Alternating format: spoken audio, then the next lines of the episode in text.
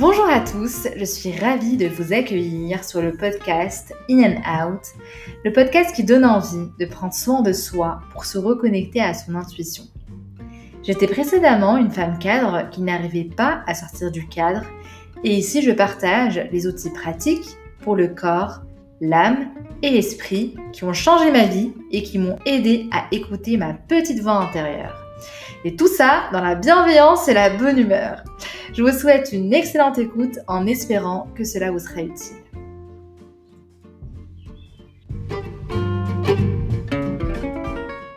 Je vais donc commencer cette belle aventure en me présentant à vous. Alors, mon prénom c'est Zineb. Oui, oui, Zineb, Zaineb, Zinouba, comme diraient mes parents. Donc Zineb, ça signifie petit arbuste verdoyant du désert. Voilà pour l'info du jour.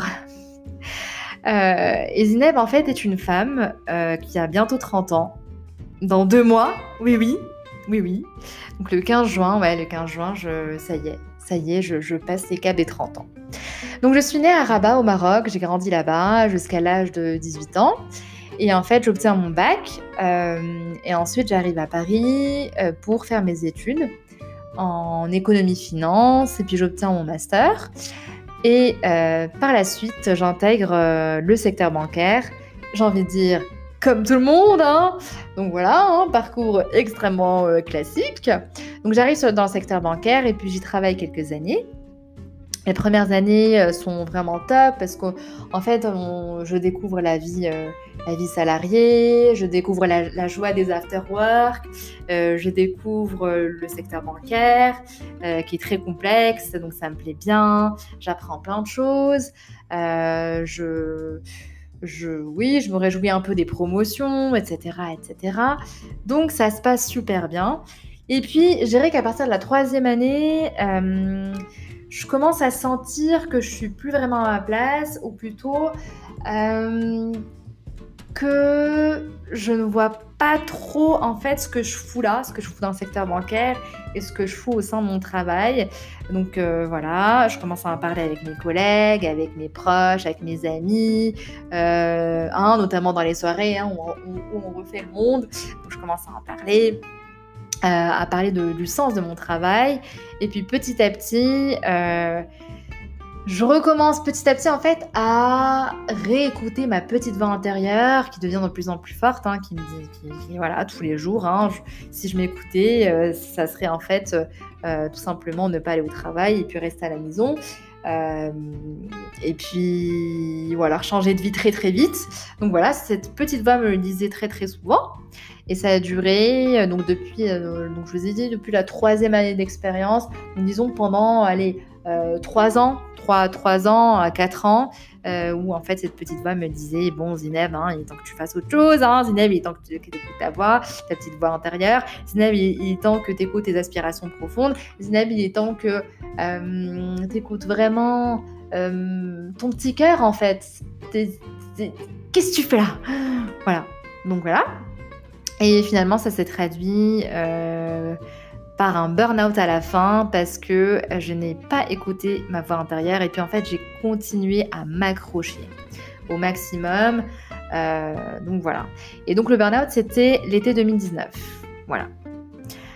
Euh, je vais juste revenir un tout petit peu en arrière pour vous dire que j'ai commencé ma carrière à Paris et puis là, ça fait depuis septembre 2020, n'importe quoi, voilà. Donc c'est depuis septembre 2018 que je suis à Genève. D'ailleurs, j'adore cette ville. Euh, si euh, je suis venue à Genève, c'est pour la qualité de vie qui est juste magnifique ici et pour la proximité avec la nature que j'adore. Voilà.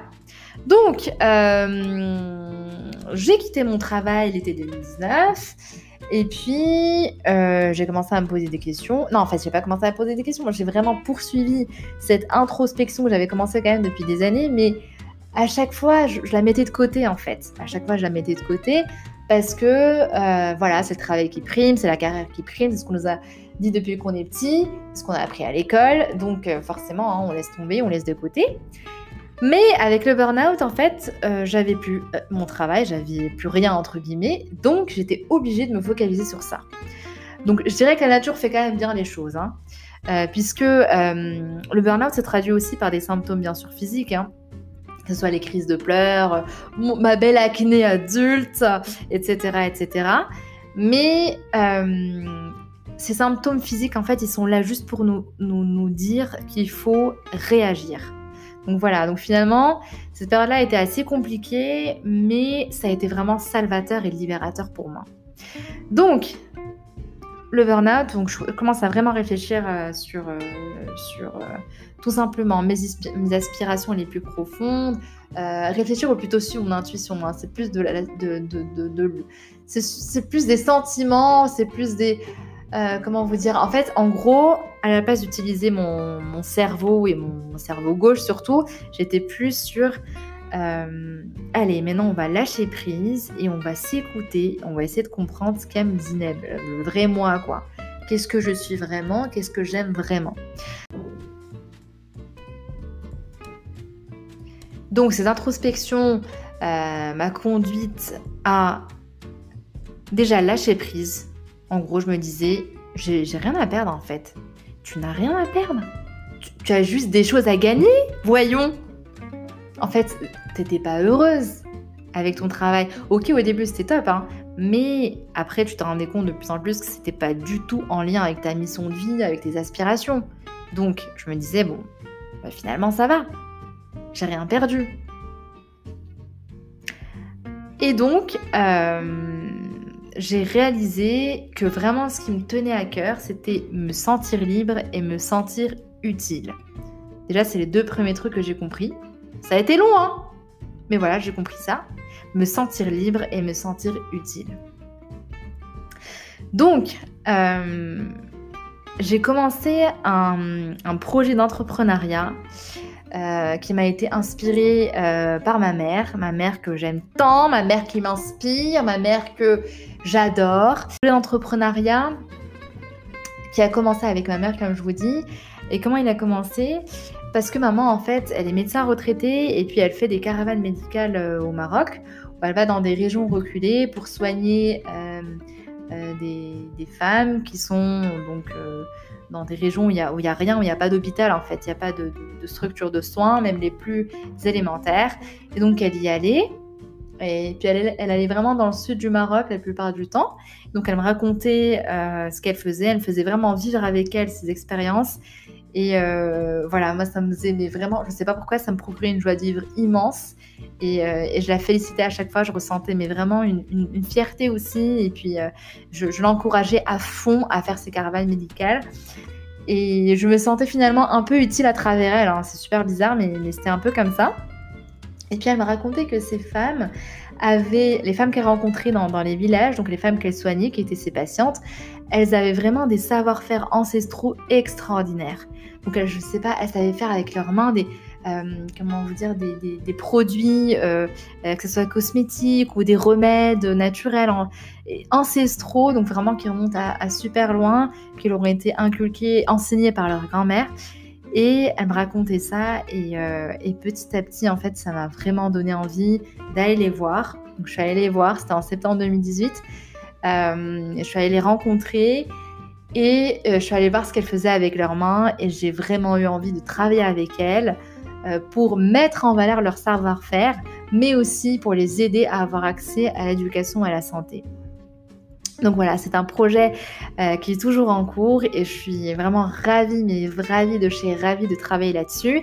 Et en parallèle de ça, de ce projet-là, en fait, je suis également étudiante en thérapie holistique. En gros, euh, c'est pour devenir euh, euh, kinésiologue, pardon. Donc, euh, je ne sais pas pourquoi je me perds dans, ma tête là. Mais donc, c'est pour être kinésiologue. pourquoi? Parce que je suis hyper fascinée, et ça depuis longtemps, de tout ce qui touche à la psycho-énergétique, aux émotions, à la méditation, au pouvoir de la pensée, au pouvoir des mots, à la gestion du stress. Tout ça, je trouve ça mais hyper passionnant et je suis convaincue que si on arrive à trouver un équilibre entre le corps, l'âme et l'esprit, on a tout compris et on va enfin pouvoir, révéler notre potentiel.